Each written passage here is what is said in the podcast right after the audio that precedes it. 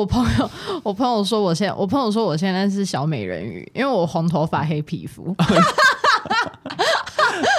好危险的一段发言，超好笑，对，但很像，但很像。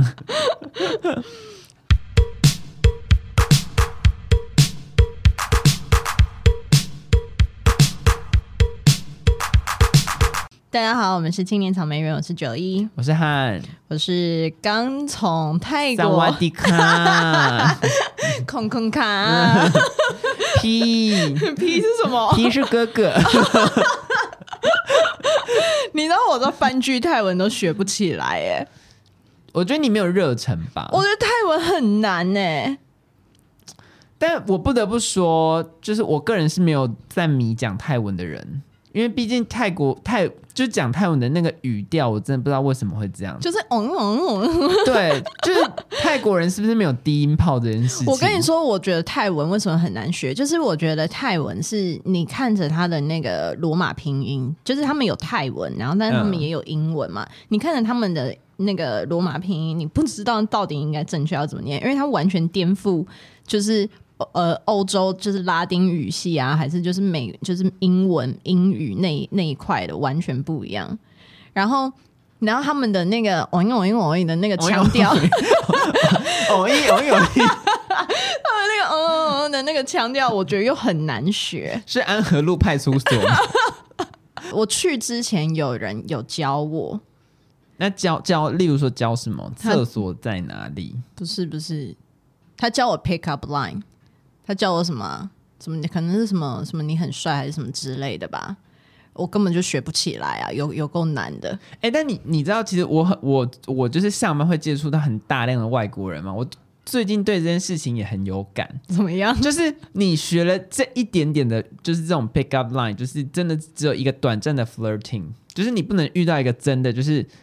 就是、哦、因为你只能讲一句啊，然后对，然后你知道，就是像 像我最近就是真的被有点被日本人逼疯，然后就学就是日本数字怎么讲，嗯，然后就有一些日本人就会见猎心喜，开始用日文问你一些，就是你，就比如说地铁怎么走，然后我真的无法回答，我甚至连听都有问题，因为我只会数字。我我教我的那个朋友是说，你只要你只要讲这一句就好。他说：“他说你讲这句，对方就会觉得超加分。哦，对方就会觉得哇，你会讲泰文呢，就会就会超加分这样。对，那但你其实根本就不会讲泰文啊，我根本就不会啊。对啊，只会就觉得你很有趣。他可能觉得就是会有一点 show some respect 吧，但是我根本就数字我完全就想不起，我根本就完全不会。嗯、你知道，我跟我朋友到当地，我们连萨瓦迪卡跟孔坤卡，嗯、我们两个有时候都会讲反，嗯、就是 该讲萨瓦迪卡的时候，我们会讲。”孔孔卡，他就会想说 什么意思？好啊，就是反正就是我我去我呃刚从泰国回来，然后我去了十一天，这样非常的爽，对，很爽 remote work，对，因为我就是工作性质比较特殊的关系，所以就是我是去泰国边工作边玩的这样。然后我去了，背景交代一下，就是呃，我为什么去这么多天是这个原因。然后我们去了两个地方，我们去帕塔亚跟曼谷这样。嗯、然后我们主要的时间都花在帕塔亚，我们在帕塔亚待了八天。然后、嗯、呃，其实如果要扣掉落地那天的话，因为我们是先我们是飞到曼谷，然后我们的飞到曼谷的当天，我们就是在曼谷玩，主要都在曼谷玩。然后傍晚到晚上，晚上的时候我们才坐车去帕塔亚。这样，如果扣掉那一天的话，我们就是在帕塔亚七天，然后曼谷四天，这样。嗯，然后我们主要，我们主要在帕塔亚的重点就是行程重点就是度假。嗯，就是感，感觉出来，因为你们还是要 remote work 嘛。对，就是我那时候还是要 work 吧。对对对，有 work 有 work 有 work，嗯，就是。我们我那时候其实我原本没有想要找人跟我一起去，就是我本来因为我就真的是前阵就是工作太累，然后我就觉得我很需要大海的疗愈，就是我很想要我很需要看着海，每天就住在大安区都只会看到大高楼大厦，你需要看到一些自然风景，我我需要看到就是海，就是就是我需要海这样，嗯，然后所以我本来那金山万里可以吗？金山万里其实也可以，因为我本来的我本来的目的地就是在台湾，嗯，或者是台湾的离岛。然后结果殊不知，就是因为台湾地形的关系，就是台湾有沙滩的地方很少，然后有沙滩的地方又很贵，就住宿又很贵。开始要求了，海不行，还要沙滩。因为我要离海很近 哦。啊，台湾东部就是断崖啊，啊，所以房子不会盖在断崖旁边，你知道吗？不太确定，有啦，还是有一些那种咖啡厅，然后旁边看出去就是海啊。可是我要就是我要睡醒醒来，然后每天工作的时候，我的我的我的唯一要求就是那个住宿的地点，那个 Airbnb 它它的工作区域。面前要有一扇大窗户，然后那一扇大窗户就要面对海，然后海的比例，你的你的要求好多，海的比例我现在就是一个无法出国人在不爽。反正就是以上就是我的住宿的条件了，嗯、然后反正我就是台湾本岛就爽，对，反正我就是台湾本岛就是这样看一看之后就觉得成本太高了，我不如就直接出国。嗯、然后然后所以我就开始在看就是呃东南亚的海海边这样，然后最后我们我们本来要去越南。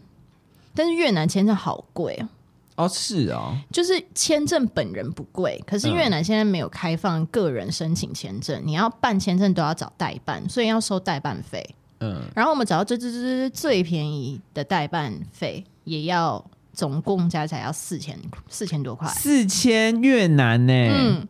不是越南盾台币啊，你光、哦、你去一趟越南，你就光签证，你就要先喷四千多块。那不要去啊。对，所以我们就没去。不然我们本来要去越南，因为越南有一个地方，就是、嗯、就是看，我觉得看起来很像迈阿密。嗯，然后迈阿密对，很像迈阿密，就是那个海岸线这样，就是就是空拍这样海岸线，然后有一整排的那个度假酒店这样。然后后来我们就是，就我们后来就去泰国。这样就是我们就是去帕塔亚度假，然后我跟你说，你知道东南亚的住宿真的是便宜到很夸张，便宜到不可思议。嗯，我们那时候找，呃，基本上你你去这种地方，就是你会有两个住宿选项，就是你可以住 Airbnb。那 Airbnb 的话，它就是那种当地就很像台湾那种社区大楼，就集合式住宅。然后，因为它就是那种地方，它那种住宅，它也都会盖在靠海的地方。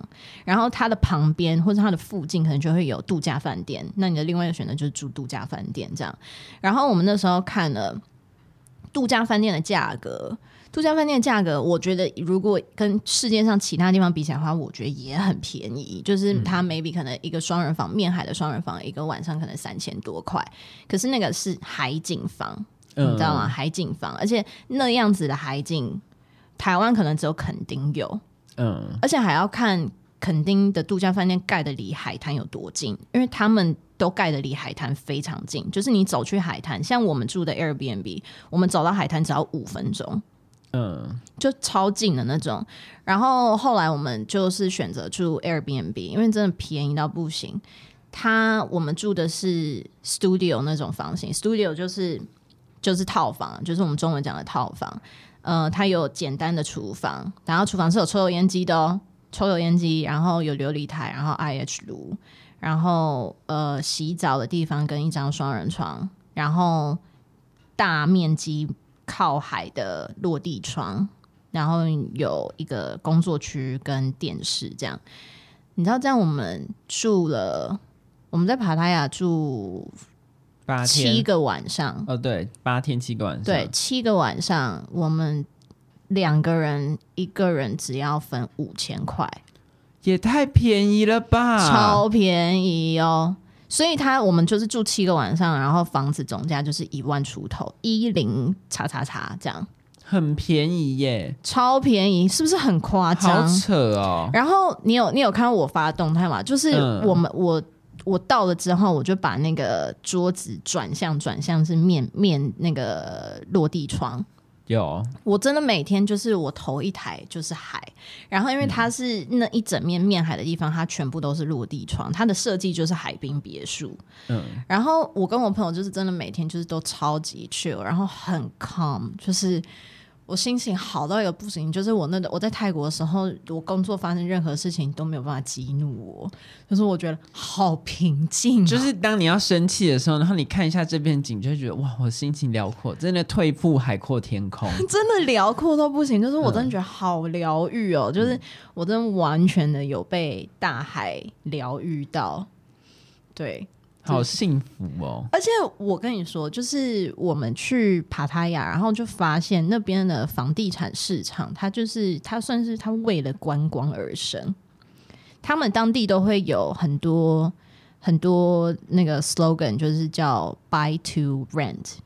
哦，就是叫你买来当 Airbnb，嗯，就是跟台湾的学区包租公一样。对，然后因为他们当地其实就是整个就是这这是一个完整的 business model，嗯，他们连你知道他们连租金都是固定的，就是我们住的那一栋大楼，它的一楼 lobby 的地方，它就它就放了一个很大的立牌，然后就写说，呃，房型 A B C D E 各自的一个月的 rent 是多少。这么透明，嗯，他们他们那种，他们可能这种集合是住宅还是怎样，他可能是有公定价还是怎么样，我不知道。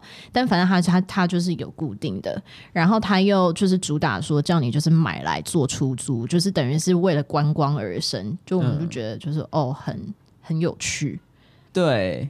而且甚至这么透明到，就是整个就是一个系，真的是一个 business model 哎。对，而且我们住的那栋大楼，他们应该大部分都拿来做 Airbnb，因为我们那时候在找的时候，我们就一直看到这一栋大楼，就是帕塔亚当地，其实我记得好像就两栋大楼，其他的就是都是那个就是度假饭店，然后你就会一直找到这一栋就是 A 栋或者是 B 栋。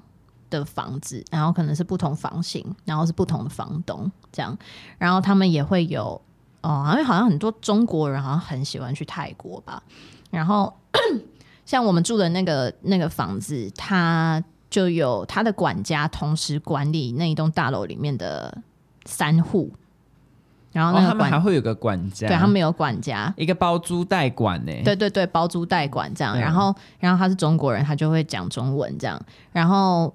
好像很多中国人在那边置产，嗯，对，所以他们就是他们就是一条龙服务这样，好屌哦。对，就是很多我们我们那时候在找的时候，有很多 Airbnb 上面的联系人就会说，有的他们有什么几十个房源，然后后来发现，我后来就是就是我们有稍微跟那个管家聊一下，就是他们是一间 legitimate 的公司。就是是一间真正的公司，然后就是做你说那种包租代管的服务，嗯、这样，所以好前卫哦。对，所以我们才会在好落后，所以我们才会在 Airbnb 上面看到同一个房东有几十个房源。嗯，对，他就是他就是，而且他甚至可以把那个房子当成一个 motel 在经营，哎，对，然后不同的装潢、不同的格局，就是他，就是我们那时候住在那里的时候，感觉其实很像 hotel，就是他，嗯、因为那一栋大楼它本来就是饭店式管理的住宅。就是像台湾现在有一些建案也是这样，饭店式管理，然后所以它的公社什么都很像饭店，就会有无边际泳池啊，然后有健身房啊，然后有桑拿厅，对，有桑拿，有那个 Jacuzzi 啊，什么什么等等的这样，然后然后再加上大家都在做 Airbnb，我们基本上就是那一整栋楼，我们每天看到的都是观光客，然后很酷哎、欸，对，然后而且他们有保洁阿姨。哦，有固定清洁的阿姨，该不是打扫整栋吧？整栋就是连房间里吗？对啊，就房间里面，他会去房间。也太屌了吧！所以我们其实感觉就是很像住 hotel，对，就是住饭店呢、啊。对啊，应该那 lobby 有人吗？lobby 有，他们还是有物业管理人员。那也太厉害了吧！嗯，他们有物业管理人员，所以你整个住宿体验其实就是很像 hotel，但是就是差在说，差在说。呃，它差在我想想，差在哪？价格，然后比较便宜，比较便宜，便宜非常多。嗯，然后它里面的设备会比较人性化，比较贴近生活需求。因为你住饭店，你如果房间里面要有厨房，那你是要住到总统套房或者是家庭套房、行政套房那种。嗯，你饭店房间才会有厨房，对，要不然通常现在是不会有的，饭店是不会有。对，嗯，因为他因为饭店会想要鼓励你去他的餐厅吃饭哦，然后而且还有一个最方便的地方是我们房间里面就有自己的洗衣机，还有洗衣机，哎，真的很人性哎，因为它其实就是住宅，它盖起来就是住宅，嗯、只是它是饭店式管理住宅。我最近在找房子，我听得好心动哦。反正我超推荐啦，就是我觉得如果大家有想要去帕塔亚玩的话，就是我非常我非常推荐住 Airbnb，不要住饭店，就住 Airbnb，你就会住的非常开心，然后可以省下非常多钱，这样。那它跟一般饭店价差有到几倍吗？像我我刚刚讲，我们的房间一个晚上才一千块嘛，嗯，一千一千出头，两个人。对，因为我们七个晚上一万块嘛，嗯、然后你如果是住度假饭店，你要有同样的 view 的话，就是要三千块，三倍，就是可能约莫两倍多这样。好扯哦！所以台湾的那些观光大佬，你们听一下，台湾的台湾 台湾的观光哪里出了问题？这就是问题。对啊，他们整个就是为了观光而生，而且很便宜耶。而且我跟你讲，有一件最屌的事情是，就是因为我说我是去帕塔亚工作嘛，嗯，然后所以我那时候去之前，我就有脑袋里面有一个 vision，就是我要躺在沙滩椅上工作，就是我要我要。坐在那个沙滩这样一整排，然后是海滩椅，然后我就在海滩旁边工作。可是我那时候，我我一直到当地，我才想到有一个问题，就是啊，那我的网络要怎么办？然后，然后我们我们到了的时候，它因为那个沙滩，它海岸线很长嘛，就是帕塔亚的海边，大概它分成几个区，北中南这样。然后我们是住在中部。然后它一条就是一个区块的海岸线，它会有就是好几个海滩营业者。你知道有一个海滩营业者有自己的 WiFi，主打有 WiFi 这件事情。他他们可能没有主打，可是就是我们、嗯、我去了两我去了海边两天，去海边两天工作，然后然后我第一天就是刚好遇到有 WiFi 的这一家，然后我那时候只是想说碰碰运气，因为我那时候想说就是 worst case 就是。因为他们那个上面，就是我们在海滩上是上是下面嘛，嗯、上面都是海景餐厅。然后 worst case 就是我去海景餐厅跟他点一杯外带饮料，然后跟他要他的 WiFi password，嗯、然后我就试探性的问了那个海滩椅海滩椅的店，我说 Do you have WiFi？他说 Yes。我说。而且我跟你讲，五 G 好有竞争力哦！我觉得超赞，赞到爆，啊、你知道吗？好有竞争，哎、欸，这整套就是不光是服务观光客，然后你看，真的 remote worker 真的是可以在那边就是得到你想要的，哎，就是对，你要什么有什么。对，然后我就我就躺在那个海滩椅上，然后那个泰国椰子很多，然后就直接开那个开那个生的椰子，然后要唱 Coconut Tree 了。捧一颗椰子，然后然后在那边打电脑工作，这样。哦，好赞哦，好爽哦，真的好爽哎！我觉得他们真的超屌，可是只有那一家有 WiFi，因为后来我第二天我就想说，那我要去别家，然后那别家我问他们，他们就说他们没有 WiFi，可是你知道电脑会记忆 WiFi 密码，所以我到第二次去的时候，我还是在用第一家的 WiFi，对我偷脸，超好笑。所以这算是一个旅游的小配包，告诉大家，就是你第一天可以。先去找有 WiFi，然后之后，如果你是 remote worker，或者是就一直连那一家，者是你是你是你是呃想要省钱的欧巴桑，你就可以一直连那一家。而且我们有一天是去，因为他那一整排就是帕塔亚的帕塔亚，我觉得帕嗯，我们没有去帕塔亚北部，但帕塔亚北部应该也是观光比较成熟的地方，然后南部也是一个观光蛮成熟的地方。它南部就是有开很多小店，然后好像也有蛮多当地人是住在南部。然后，但我们是在中部，所以中部就是一个比较比较清幽，就是真的比较清幽。像我们那一整趟里面，我们跟很多人说我们住的那个大楼，他们就是很多当地人不知道那栋大楼在哪里。哦，是啊、哦嗯，因为我们住的那个地方其实没有什么店，它就是、嗯、它就是它，但它有好几间海景餐厅。就你它帕塔亚现在最火红的海景餐厅都在中部，嗯、然后。呃，因为那一整排有很多，然后所以我跟我朋友就是就是挑了一间，我们就在路上走的时候，我们就挑了一间呃海景咖啡厅进去。就那间海景咖啡厅居然没有 WiFi 啊，然后它它正下面的海滩椅出租店有 WiFi，所以又连回去了。对，然后我就连那个的 WiFi，可是有点太远了，然后所以我那天就开了一个非常非常艰难的会，就我我同事也说，Joy，你的声音又不见了。Joy，我们听不到你。Joy，你 freeze 了。对，就没有，因为那网络真的太差，我连视讯都没开。嗯，Joy，你刚才说什么？你断断续续的。嗯，这样，反正我那天就开了一个很就是很痛苦、很痛苦的会。嗯，就是就是很很妙啊。嗯，对。但大家有一些人会觉得说泰国会不会网络不好？但其实泰国五 G 网络非常发达。我目前还没有听说有人说泰国的网络很烂。我就是就是 maybe 有人会可能会想说，哎，泰国网络好不好？可是泰国，我觉得泰国五 G 布点，我觉得泰国的应该是说，我觉得泰国 WiFi 很多，公共 WiFi 很多，然后他们很多公共 WiFi 是五 G 的。哦，因为台湾的公共 WiFi 都是二点四 G，然后而且很多就看似免看似免费，其实都要密码。哦，对，然后什么要你注册？对，嗯、然后你你在台湾你在路上遇到最多就中华电信的 WiFi 嘛，嗯、可是中华 i 台湾对，可是中华电信 WiFi 你要是中华电信的用户，对，然后而且都是二点四 G，然后我们买的那个网卡它是五 G 网卡，然后它我觉得最赞的地方是呃那个电信业者所有铺的公共 WiFi 你都可以连。哦，就买那个网卡的话你就都可以连，连。对，嗯、然后。我印象最深刻的是我们呃中间有一个，因为我们去你去嗯、呃、海岸线玩的话，你一定要去跳岛嘛，嗯，然后我们就有一天的行程是去尼莫岛，嗯，尼莫岛也是我们这次去很多很冷门的地方，就是我们住 帕塔亚中部，然后去尼莫岛，因为大部分去帕塔亚人会去格兰岛，嗯，格兰岛是一个离帕塔亚海岸线很近的地方，然后结果我们去了一个最南端的尼莫岛，嗯，然后。我们在航向尼莫岛的整个大海，汪洋大海哦，我有五 G 讯号啊，这么厉害！我不懂为什么哎、欸，还是船上有？可能船上你说船上有五 G 讯号台哦，也有可能啦，因为出海的人也也是需要网路嘛，就是也是有可能。对，还会不会有一个就是好我。我我真的是文组脑，我也不知道是怎么运作。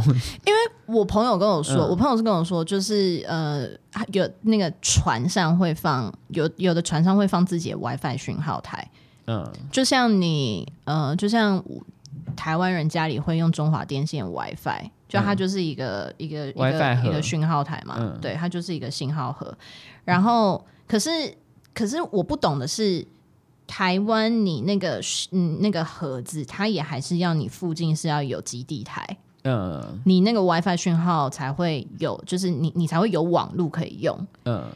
啊，我们是在汪洋大海里，你船上就算放，你船上就算放那个数据盒，嗯，啊，你没有网络信号，你要怎么有网路？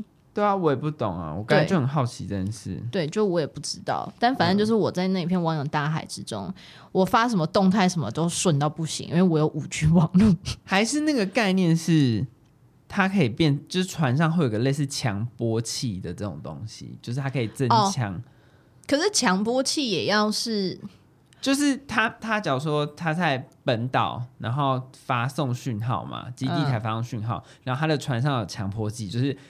就是他，可是那也应该是 WiFi 啊，那也应该是 WiFi。好，不知道我真的无法解答，对，不要乱讲好了。对，我我就是就是这是但只能说很厉害，就是不断的佩服再佩服。对，就是真的很猛。对，因为就是你如果在台湾的海，就是你要去离岛玩，然后你那个船开到一个程度之后，你就会跟这个世界说再见。对，嗯，对。然后我刚刚不是说。就是帕塔亚有很多那个很厉害的海景餐厅吗，嗯，他们海景餐厅真的是就是最救急的完美餐厅，就是浮夸，超浮夸。我觉得就像北部人在看中南部的店一样吧，然后中南部去到泰国又被吓到，就是哎、欸，不是只有大而已，他们是连装潢都是 out of this world，就是。嗯就是好好猛，就是那那是要花非常多钱装潢，嗯，然后台湾的海景餐厅，我我觉得一我觉得一样，我觉得其实应该也还是跟天然地形有关，因为台湾真的是那种白沙的沙滩，只有垦丁有啊。我很久很久没去垦丁了，所以我不知道垦丁现在有没有盖什么完美餐厅，我不知道。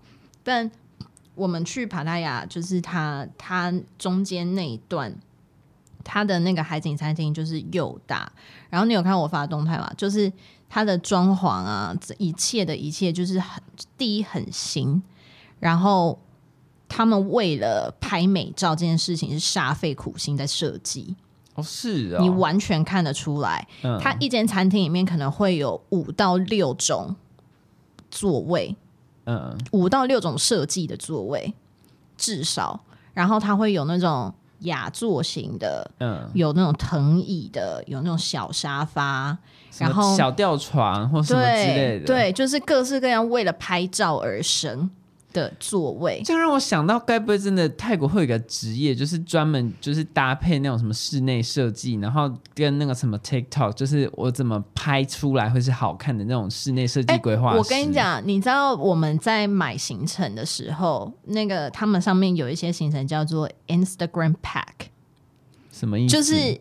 他带你去的所有行程都是 Instagram friendly，就是都是 都是拍美照的地方。有地标，有 WiFi，对，他把所有拍美照的地方集合成一个行程。Oh my god！然后该不会还会有一个模板，告诉你说你就是坐在这个点这个位置，相机在这，绝对有，地上有个叉叉，绝对有，因为所有的行程都会有，嗯、都会都会有 host，就是都会有导游，嗯、他就是带你，他而且他还有他还可以，你还可以选你要半天版还是整天版。你如果是整天，你就是一整年，他就一直带你去各个所有拍，拍照拍照，对，他就带你去所有拍照的点。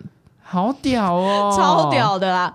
然后反正就是他们海景餐厅，你你要想啊，就是一间餐厅里面有有至少六种的座位，六种设计的座位，嗯、然后每一个设计的座位你都看得出来，它是他用心的点在哪？对，你都看得出来，他是他的他重点要你拍背景是什么，然后一定都是面海看海的，嗯，然后然后光线啊，然后背就是后面。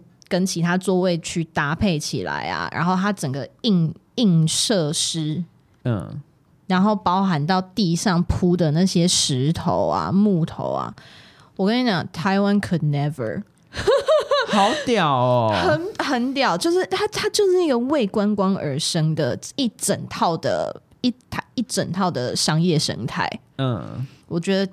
我觉得超叹为观止哎、欸，而且他们连定位的电话，就是餐厅电话，他都会说 English service please press one，好厉害哦！他说萨瓦迪卡，然后 English service please press one，哎、欸，这真的好厉害哦！对，哎、欸，我觉得这一集其实很值得，就是让我们的就是那个什么交通部观光局来听一下，就是你要怎么振兴台湾的观光业？哎、欸，他们那个网美不在少数哎。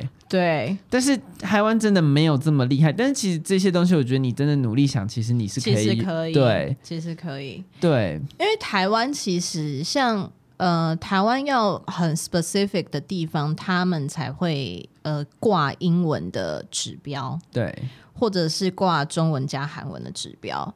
可是我们去泰国的整段期间，就是他们他们所有东西都是 ready 好 for 观光客的。就是让你一定就是英文可以沟通，对，对你几乎你你几乎所有的地方他都会写英文，好厉害，尤其是帕泰亚这种就是观光为主的地方，嗯，对。然后，但我觉得垦丁也没做到这么厉害，我不知道，我很久没去垦丁，我我以我对垦丁的了解，我觉得垦丁没有做到这样，嗯。嗯，而且泰国的欧美观光客真的非常多。哦，是哦，嗯，就是非常大量金发碧眼的人，而且俄罗斯人很多。俄罗斯，你有听过这件事吗？我没有，但是我就是我工作，我现在就是工作的地方，我也有感受到俄罗斯的人不少。我想说，我觉得大家应该有有想要躲避某一些事情吧？对对，嗯、因为我在当地有认识俄罗斯人，然后他是在他在。帕塔亚工作，他在他他他也是在帕塔亚 remote work，嗯，然后我就问他说，他就说他从去年吗还是前年，然后去年的什么时候开始就开始在环游世界。就是离开俄罗斯，就要去很多国家，因为他知道这不是一个短期内可以结束的旅程。对，对你知道，他就说，我问他为什么，他说，因为我不想要待在有战争的地方，而且我很讨厌我们的政府。然后，嗯、然后我就问他说，那俄罗斯人为什么很喜欢来泰国？嗯，他就说便宜，他就说，呃，他觉得是因为因为温暖。就是俄罗斯很冷嘛，可是其实俄罗斯很大，所以其实南部的俄罗斯也没有说到多冷。不是，那也太暖了吧？跳到泰国，他们，我觉得他们就，我觉得我不知道，我觉得就是就是欧欧美人士们很，就是他们都很极端啊。哦，而且我我们也我们除了遇到很多俄罗斯人以外，我们也遇到很多欧洲人。嗯，就德国、法国很多，然后他们就说，就是而且俄罗斯人来。泰国就是度假的，他们专去清迈跟帕塔亚。哦，他们很少会去 Bangkok。呃，他们不想要享受这种繁华的地方，因为可能圣彼得堡更繁华吧，我不知道。但反正他们就是，他就说他在俄罗斯机场看到那种出发去泰国的，嗯、几乎都是要去帕塔亚或清迈。哎、欸，但我觉得这这个也是我自己对台湾台湾都市的一个论调的一个想象，就是我觉得。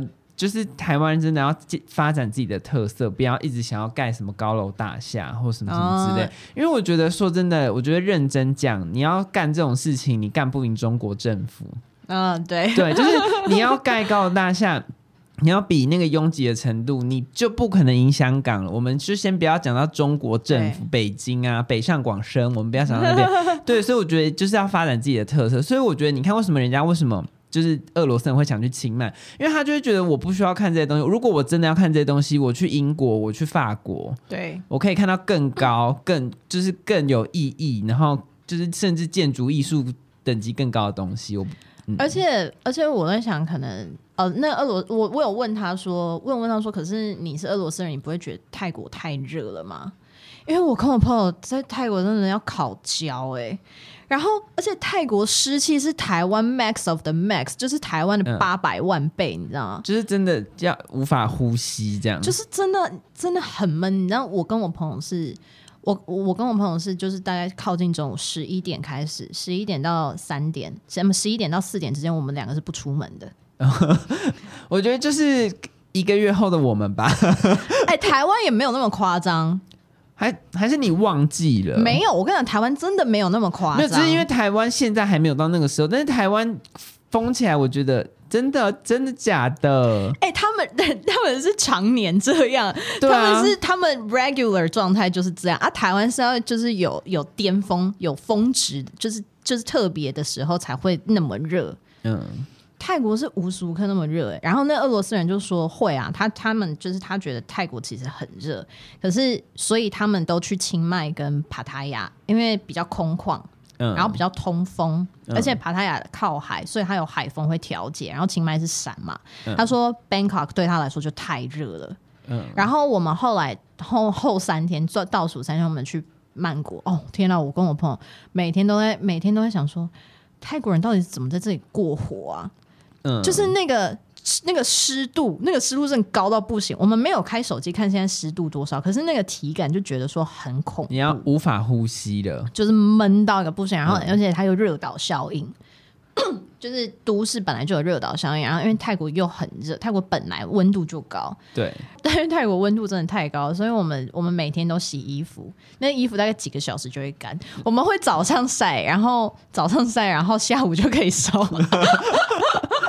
了。甚至就是可能就还可以，哎、欸，我昨天穿这个，但我今天还是想穿。那我等下晚上出门，我就披着件这样。真的，我们我们我们真的就这样，而且因为我们房间里面就有洗衣机，嗯，所以我们就是我们真的每天都在洗衣服。Remote work 真的好幸福哎、欸，很赞。我我其实很我很推荐哦，而且台湾人在泰国可以用 Foodpanda 哦，可以无痛接轨哦。呃，不算到无痛，就是 Foodpanda 会。因为你离你离开一个国家，你换一个国家，那个 Foodpanda 会叫你重新注册一个账号。嗯，可是你注册账号就很快，你就用第就是用第三方平台登录一下就进去了。然后用 Foodpanda 的好处是 Foodpanda 上面都是英文，而且你是台湾人，你如果原本就有装 Foodpanda 的话，你的基本界面是中文。然后它上架在 Foodpanda 上面的餐厅几乎写的都是英文，因为东南亚独霸，东南亚没有 Uber，你知道吗？哦是哦，东南亚是 Grab。哦，对，我知道有 Grab，对，东、嗯、在东南亚独霸垄断市场的是 Grab，嗯，然后 Grab 也有做外送，嗯，可是 Grab 的外送就上面都是写泰文，哦，他就真的只给当地人，对，而且没有要管你国外的人，对，而且我觉得台湾人用 Grab 应该会不习惯，就是。它我我觉得 Grab 很难用，我觉得 Uber 好用非常多，嗯、而且它的那个外送运作逻辑跟 Uber 不太一样。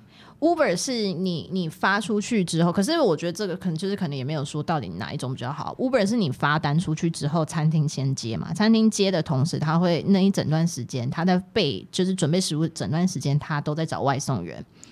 Grab 是你单发出去之后，他要先找到外送员，餐厅才能接单。哦、然后我有一次就是我就是在要下雨的时候。然后，呃，因为 f o o p a n a 很多 f o o p a n a 的机制跟 Uber 一样嘛，就是天后不佳，它就会锁你的外送范围，所以我们就没剩什么店可以点，我就用 Grab，然后我就发了一张单出去，然后它就一直停在就是待确认、待确认的状态，然后我等很久，我等了半个小时吧，半个小时后 Grab 就发一个推波跟我说，你的单要被砍掉，因为没有外送员。半个小时之后才跟我讲，哎，很久哎、欸，都要饿死了。而且你知道，Grab 的取消订单没有像 Uber 那么轻那么轻松哦。Uber 就是餐厅确认之前你都可以 can 嘛，对。Grab 要 can 单要找客服 can 单呢，啊，好麻烦哦，超麻烦的。我我我要我要按 cancel，然后说发，然后只有一个选项叫。发信给客服，然后谁要发信啊？对啊，而且你就是让我，你你明明机制就是要让我确认单，餐餐厅确认单之前可以 cancel，那你就直接让我 cancel 就好啦。对啊，I don't get it。反正我觉得 Grab 很难用，而且 Grab 的那个、嗯、我们用 Grab 主要用轿车，Grab 的地图居然不是串 Google 的 API。是，它是自己有自己的地图系统。I I don't know，我不知道，我不知道它地图地图系统哪里来的。呃，不可能串 Apple Map 那么冷门吧？但是它不串我觉得哎，也有可能是串那个吧，那个。那个什么微软的系统吗？微软有自己的 map 吗？微软我记得有自己的 map，超鸟的，你知道，就是 就是我们因为 Google 因为 Google Map 是全民维护嘛，嗯、然后所以它有很多地标点是你打英文甚至打中文找得到，嗯，然后因为我们看不懂泰文的地址，就是泰文的地址结构很奇怪，跟跟美国不一样，跟台湾不一样，然后。嗯 然后我们就是在我们都会在 Google Map 上面直接搜这个地标，搜得到，然后去 Grab 搜不到，地标不行，地标不行。然后你一定要复制它的地址，然后然后最奇妙的是，我们又常常因为我觉得是地址结构的问题，我们又常常就是在 Google Map 里面复制，然后贴到 Grab 里面，然后结果它整个跑，整个糟经，整个跑掉，好烦哦，超烦的。然后所以我们我们就是我们整趟旅程用 Grab 的时候，我们都要两只手机一直在那边对。嗯，因为我们又看不懂泰文，然后我们就是要一直在那边确认说，就是我们到底 pin 的那个点是不是正确的，超烦。我觉得 Grab 好累哦，我觉得 Grab 超难用。我觉得跟韩韩国也是，韩国好像有自己的那个地图系统，哈，他们也不是用 Google，所以你用 Google 你会很难搜寻。然后、哦、我知道他们有，他们有另外一套搜寻引擎。对，然后他们也很喜欢用什么 KakaoTalk。哦，对对对对对。然后我就觉得你们有完没完。啊，讲到通讯软体，你知道泰国为观光而生到什么地步吗？嗯、他们几乎所有店家都有微信，好厉害哦！你在 Klook 或者是就是什么，就是那种 book 行程的地方，你 book 泰国的行程，它都会有一栏叫做“请你输入你的微信 ID”。他会说微信或 Line，因为他们泰国当地 Line 也蛮多人在用的。嗯，然后但是就是因为可能中国人真的太多了，然后你而且我最屌的是我们买的那个网卡，我们买的那个网卡那说明书上面，我就看到他放了三个中国 App 的 icon，嗯然后问我朋友说那是什么意思？QQ 微信？哎，对，QQ 微信，然后还有一个抖音，不是。哎，不是，是抖音吗？我忘了，反正就是都是中国的。嗯、然后他就说，他就说，哦，因为这个微博、微博、QQ 跟微信，哦，有可能，嗯，有可能。他就说，因为这个网卡，这个网卡上面写说，他有送你 social app 的流量，就是你上你上这三个 social app 是不不计网络费用的，不计你网络流量。我的天哪！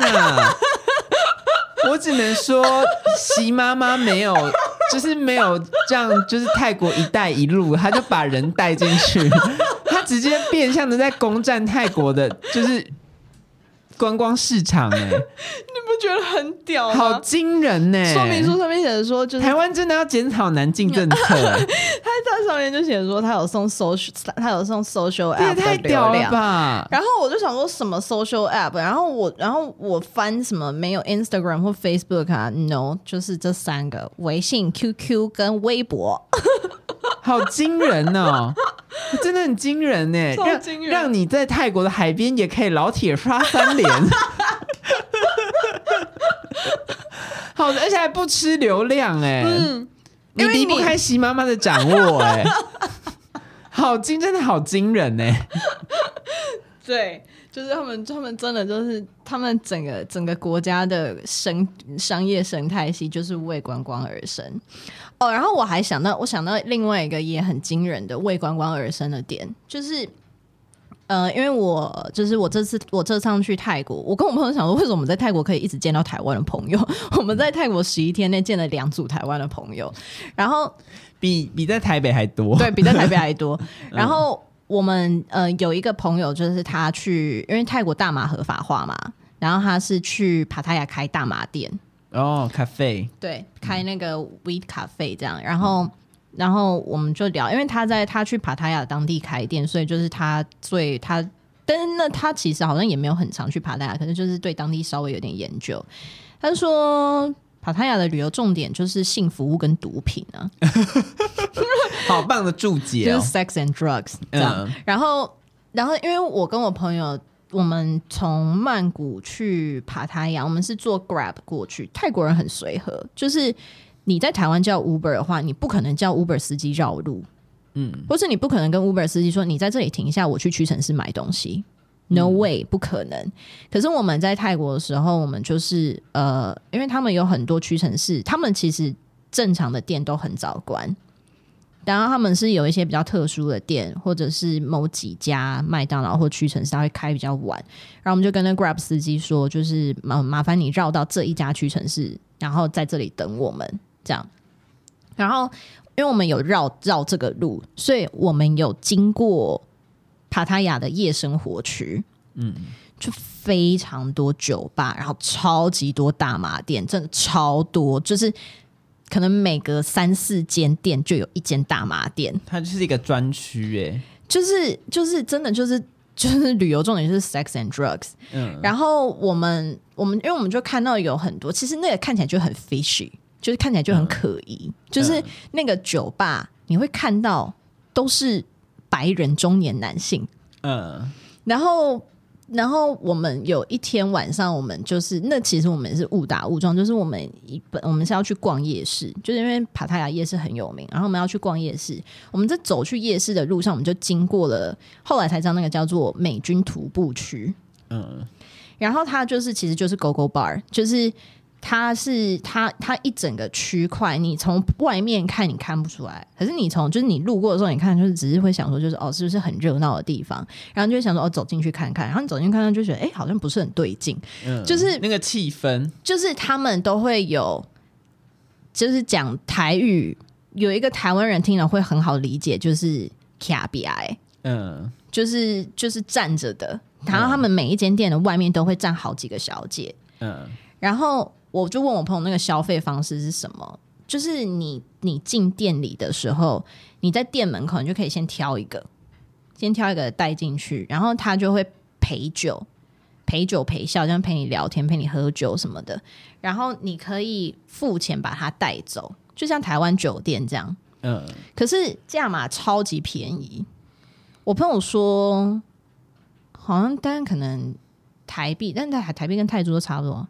三千多块，你就可以把它带走，这么便宜。然后店家要，但店家要抽，嗯，但反正你就是付三千多块，嗯，你就可以，你就可以把人带走，欸，哎，三千块一个快乐的晚上，欸，哎，就是我想说，哈，那也太便宜了吧？对啊，我们有时候吃个饭、唱个歌都不止，欸，哎，我在想，有可能是因为竞争非常激烈，因为，哦，有可能，因为台湾这种事情它是门关起来的嘛，嗯，因为太漫天喊价。对，而且它台湾也店酒店虽然没有那么多，因为就台湾酒店它就是真的是一个酒店，就是它占占地很大，然后它有高楼这样。可是我们那种泰国的 Go Go Bar，它就是像一间小酒吧，就像台北的那种小酒吧。嗯、然后你想象台北的酒吧们，然后就是每一间都这样，就是就是有一个区块，然后有一大堆的酒吧，每一间就这样开在隔壁，然后每一间店门口都有一堆小姐。好，好难想象哦，就是很很怪。然后，嗯、然后呃，我们就发现，然后而且他。他有泰国不是有很多 Lady Boy 吗？嗯，他有一些店是 呃女生跟 Lady Boy 混合，就是有女生也有 Lady Boy。然后我们有看到前卫、哦，对，然后我们有看到有几间全部都是 Lady Boy，好好看哦。对，然后我们、嗯、其实我们就很想要进去玩，因为有那个就是全部都是全部都是，我不知道他们他们这样是人妖吗？嗯，就是就是反正就是有那种全部都是 Lady Boy 的，他们会跟我打，他们会跟我们打招呼。嗯，然后因为女生就是想说，就是哦，那可以去跟 Lady Boy 玩，感觉很好玩。嗯、可是我朋友都说，不行，我们身上没有零钞。就是你要给他们小费，哦、你身上有很多二十块的零钞，嗯、但是我我们我们没有，而且我们那天就是我们那天装扮很朴素，我们觉得很不很不适合去那里玩。然后因为我就对这件事情很好奇，而且我们因为我们在帕塔亚，就是我刚刚前面有说，就是有很多外国人喜欢去帕塔亚，然后我们在帕塔亚路上就一直看到那种就是中年白人男性会牵一个很年轻的太妹。嗯，然后我朋友就说他有查过这件事情，就是他们都是日租女友，日租或月租或周租，各式各样的 time frame，走好前面，好喜欢。然后，然后他们就是你，你就是付给他一个钱，当然后他不知道多少钱，然后可能中间也有 agency 之类的，然后反正就是你付一个钱，然后他就是你女朋友，然后他就会带你去玩，就是当地玩，然后。基本上这些中年人，他们都是呃，就是可能退休，嗯、就是就是他们可能在美国、在欧洲什么哪里，就是已经退休，他们就来泰国玩这样。然后可能他一次待就会待比较久的时间，他也不用工作一两个月。对，然后他就是会就是会就租一个女生陪他，然后这些泰国人就会带他们去玩啊，然后提供性服务啊，然后就陪他吃饭啊，听起来很像老兵的故事啊。反正就是就是很奇妙啊，就是它是一个它是一个大麻合法化，它是亚洲第一个大麻合法化的国家，它应该也是亚洲第一个红灯区合法化的国家吧？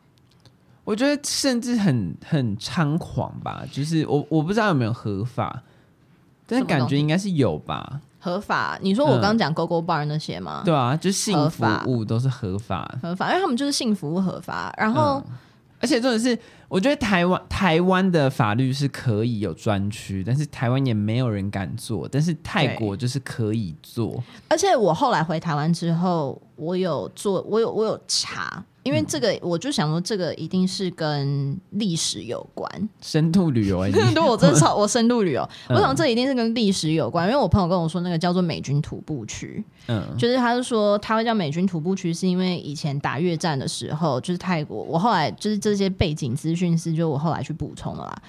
呃，当时打越战的时候，其但其实泰国的嫖妓，就是不是嫖妓，泰国的妓女文化。是从在越战之前就很早很早开始，很久以前就有了。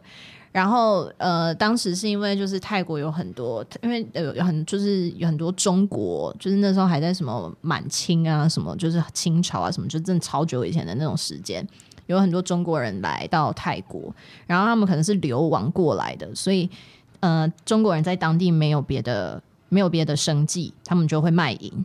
这样，然后但是当时可能主要服务的就会是亚洲人啊这些，然后到打越战的时候，泰国在历史上都是就是我觉得它可能有点像亚洲版的瑞士，可是它没有瑞士那么中立，它还是会依靠某一个大国，嗯，然后。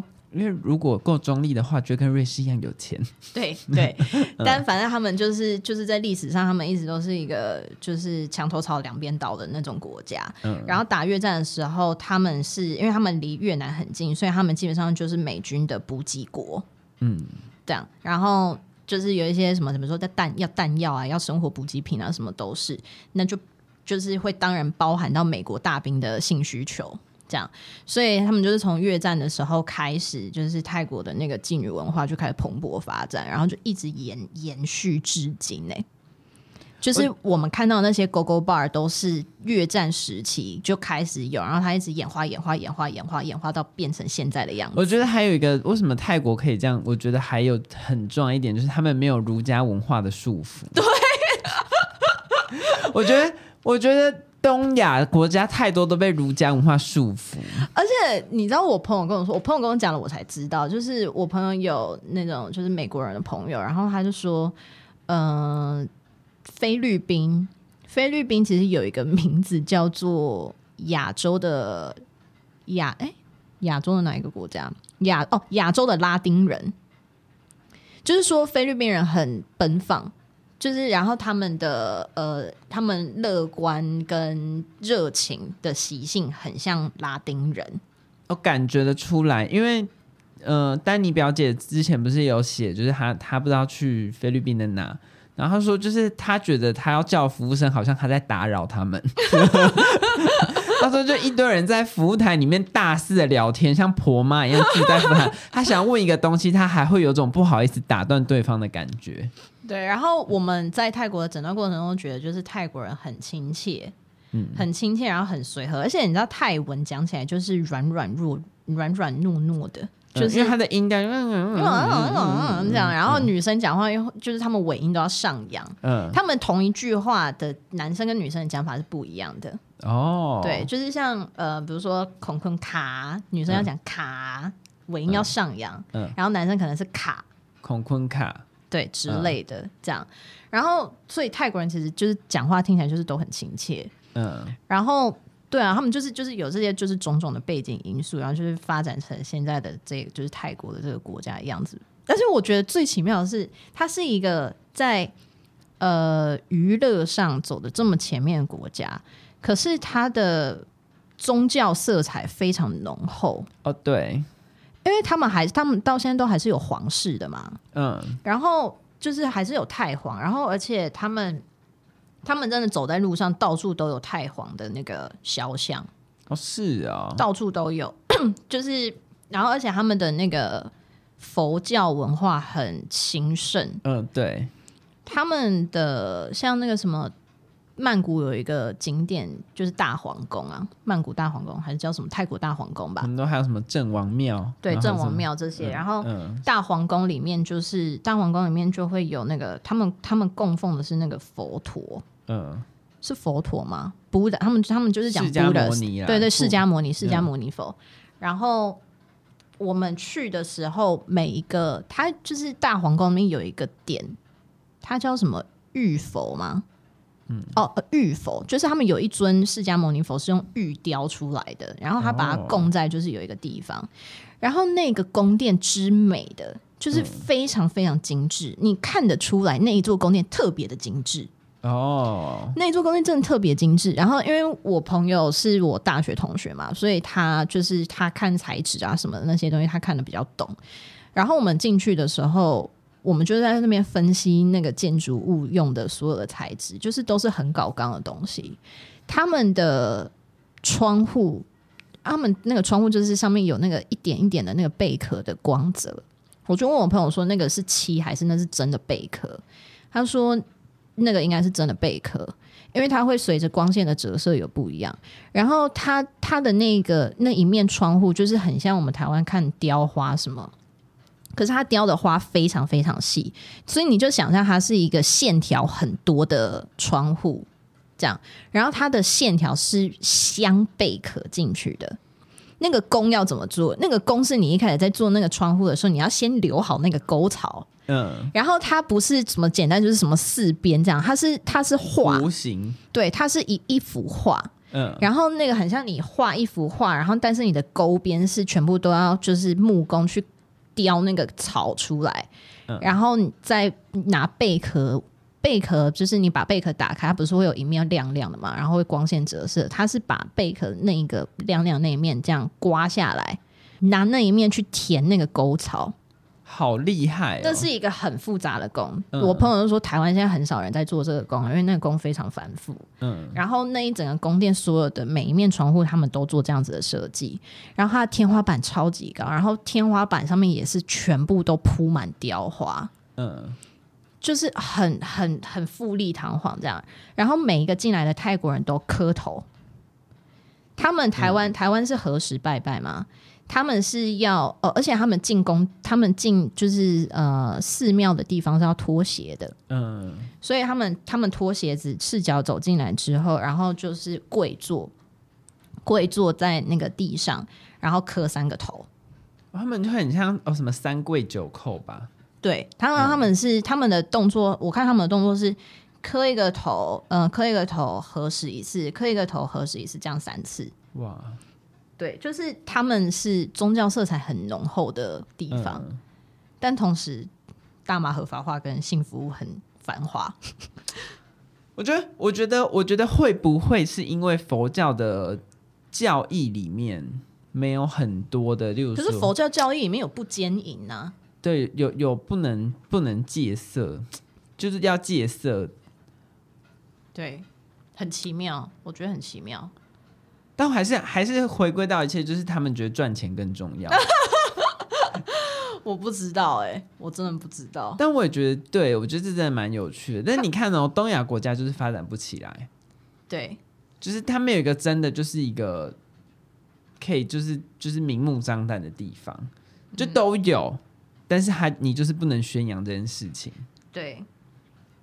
然后讲到大麻，嗯、就是我当然是我去。泰国当然是要试一下大麻，嗯，然后我去年去美国的时候，我有就我就就有抽过，哦没有，可是我在我在美国是吃软糖，然后因为美国大麻合法化已经很长一段时间了，然后但是美国其实大麻店反而没有像泰国这么多，然后它可能观光没有像它不是这么像泰国为了观光而生，那美国的美国的大麻店会比较。他们应该是相关的规范会比较多，然后他对于呃这些商店里面贩售的商品的大麻含量，然后大麻有品种嘛，就是每一个品种然后含量多少趴，然后他们应该就是他们的 FDA 什么的应该就是都有检验啊什么的。那泰国可能因为刚合法，所以他们在把关这件事情上没有像美国做的那么严格。他们几乎就是随处都可以买得到这些东西，像槟榔摊，像槟榔摊一样，而且它绝对是没有在，它绝对没有在约束说店的数量，因为真的非常多。然后，嗯、呃，他们好像我忘记我朋友说开大麻店需不需要申请什么许可，我有点忘了。但是反正就算有，一定也很一定也很好拿，因为我朋友跟他合资的对象。他们都是台湾人，他们没有没有半个泰国人，然后就可以开，嗯，然后就可以开。然后呃，他们我们在当地的时候，我们去逛夜市的路上，我们就随便挑了一间大麻店，我们就买了一包软糖。然后因为我有吃大麻软糖的经验，我就是已经做好所有的心理准备，而且我记得我在美国吃的克数是多少，我就特别买了一样的。然后呢，结果我吃了一颗，没有感觉。我跟我朋友本来还想说，我们因为我们那天有点累，我们还 share 一颗，所以其实是我在美国吃的剂量，然后又在减半，没有感觉，然后我就又再吃一颗，还是没有感觉，就变一颗半没有感觉，变变一颗半，然后后来又过了几天之后，我就跟我朋友说，我们再试一次，然后结果把它真的当小熊软糖吃。对啊，哎、欸，我们吃超多的，我吃了、嗯、我吃了两颗，我最后最高纪录应该是吃到了两两颗半吧，才有感觉，没感觉。然后后来我跟我我们跟我们朋友见面，我们朋友就说，病还没嗨。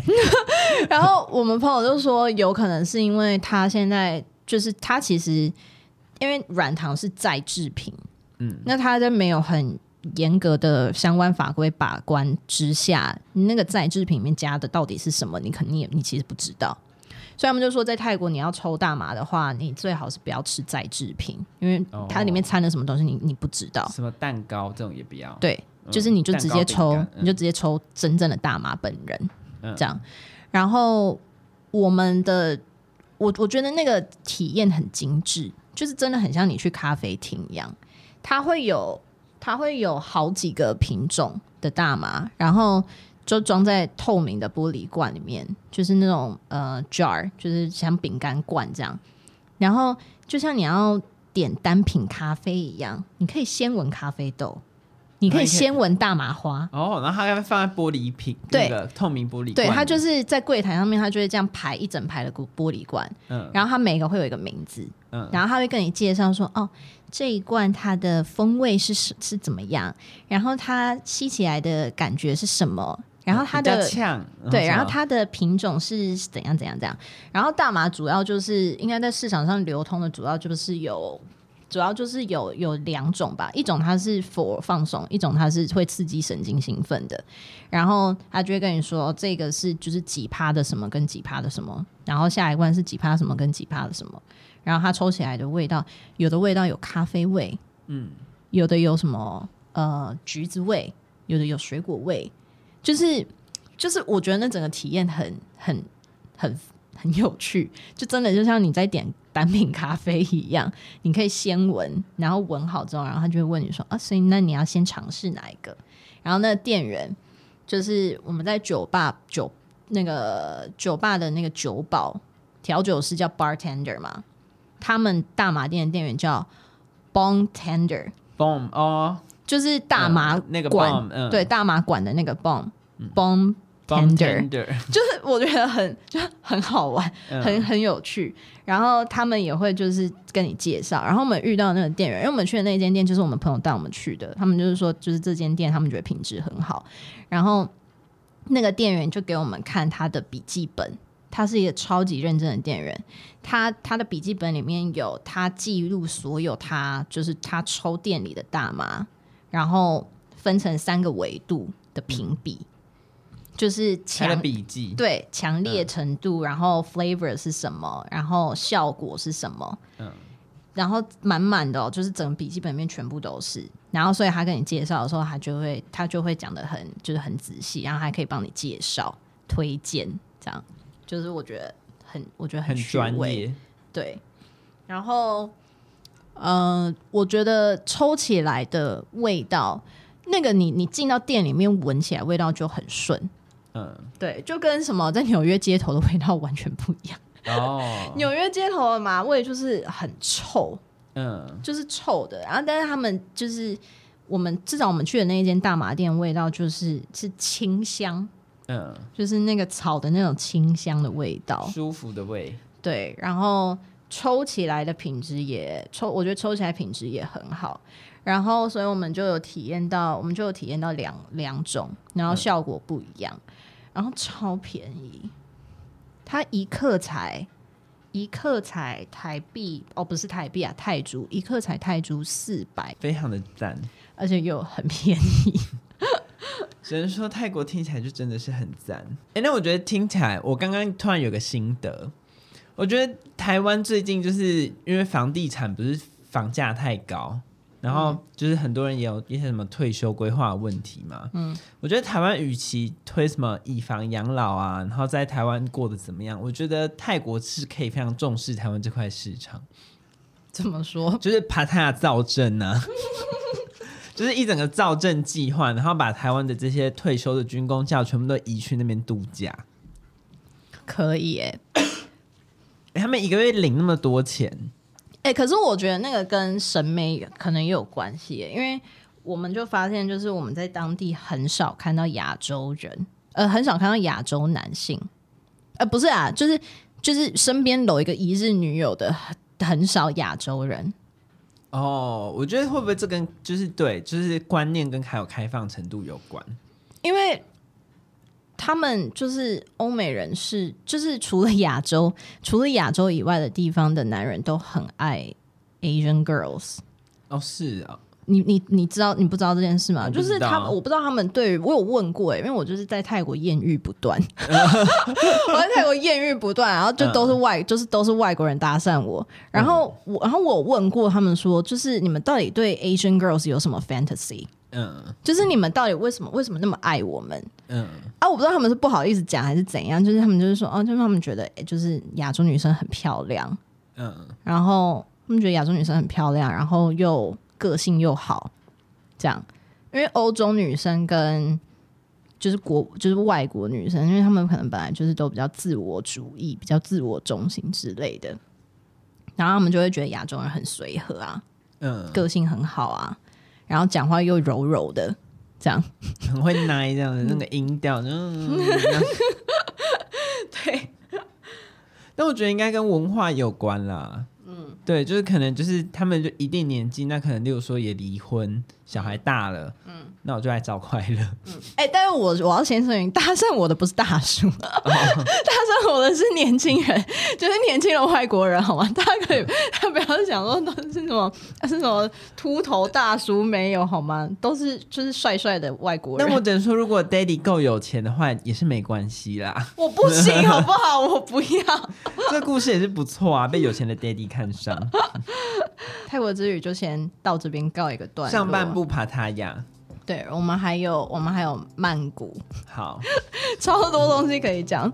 好，今天讨论人，我们下次再见喽，拜拜，拜拜。